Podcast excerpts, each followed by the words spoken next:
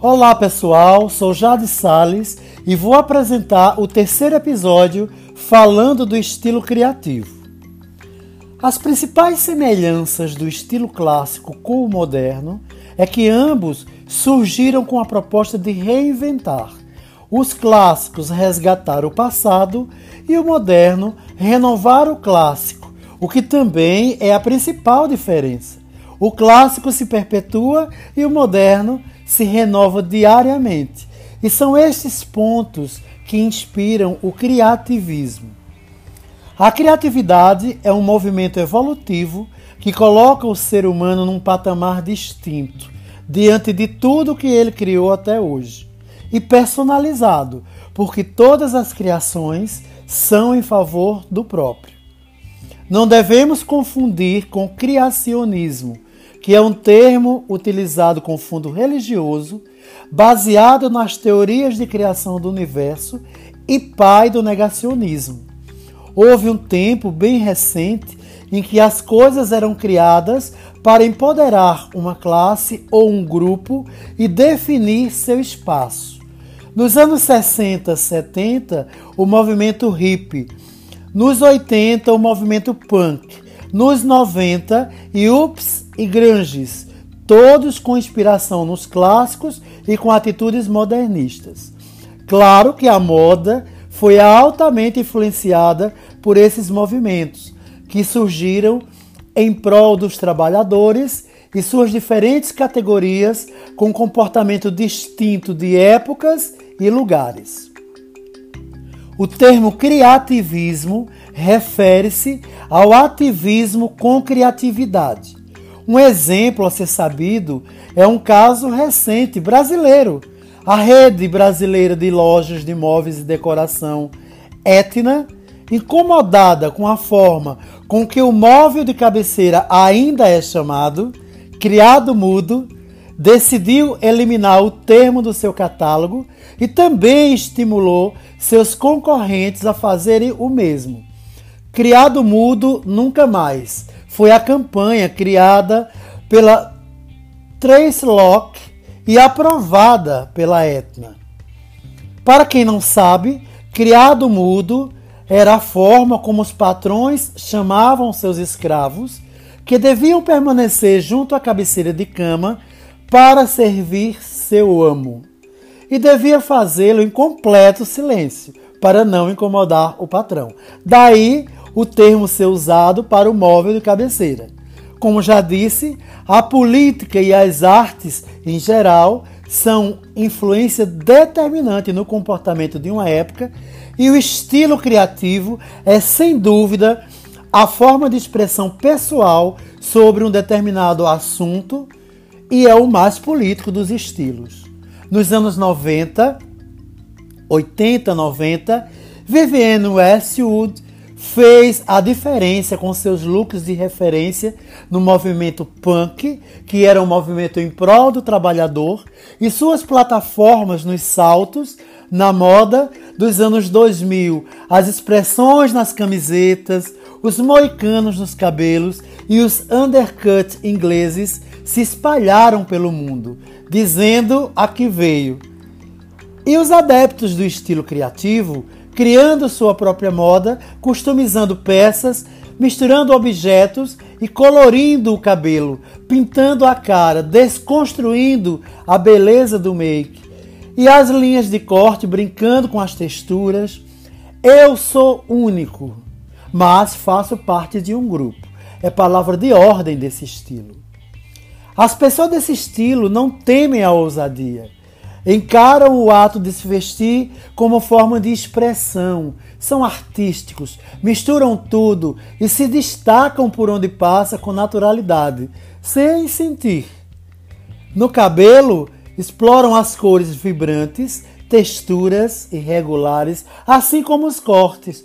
Na maquiagem, tons metálicos, gloss e muita cor em áreas específicas, ao redor dos olhos, ao redor da boca e nas faces. A conexão entre os que pensam igual é fundamental e motivadora para esse público. O estilo criativo se encaixa perfeitamente aos grandes centros, mas não devemos confundir com o estilo urbano, que falarei na próxima semana. Compartilhe esse papo com os amigos e comente, dê sua opinião. Tchau! Um cheiro!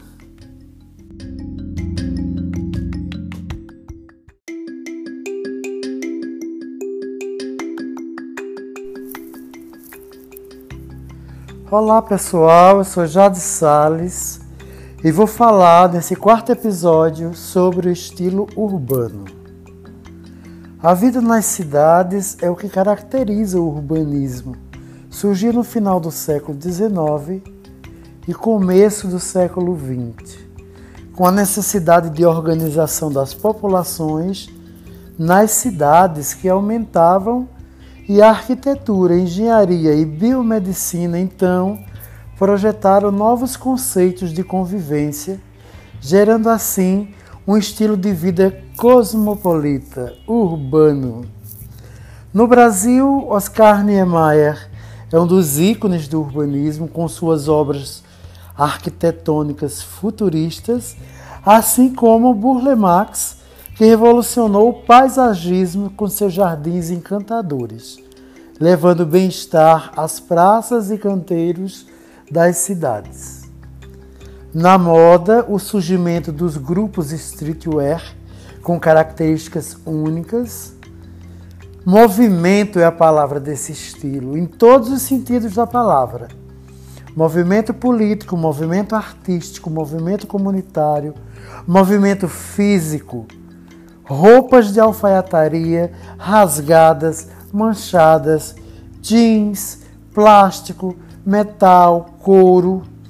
O movimento LGBTQIA, conectando lésbicas, gays, bissexuais, transexuais e travestis, queer, intersexuais e assexuais e todos os grupos que fogem da heterossexnormatividade representados pelo arco-íris, conquistando espaço na sociedade e influenciando o comportamento urbano. Na música, o hip hop, o funk e o sertanejo, cada um para uma tribo com características próprias ou integrados. O estilo urbano é perfeito para os dias corridos, pois ele fica no meio termo, naquela interseção entre o moderno e o casual. Em outras palavras, é um estilo marcado pela praticidade, pelo conforto e por suas peças coringa.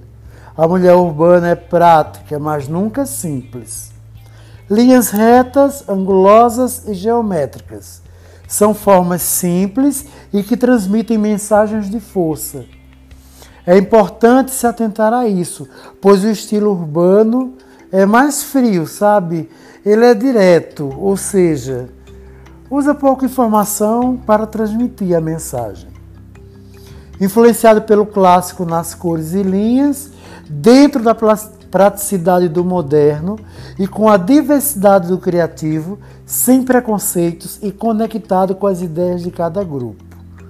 Pronto para as cidades, inspirado no concreto, arranha-céus, sol e chuva, cores frias e neutras, pouca estampa, malha, bonés, tênis, cabelos com texturas naturais, apliques, maquiagem personalizada.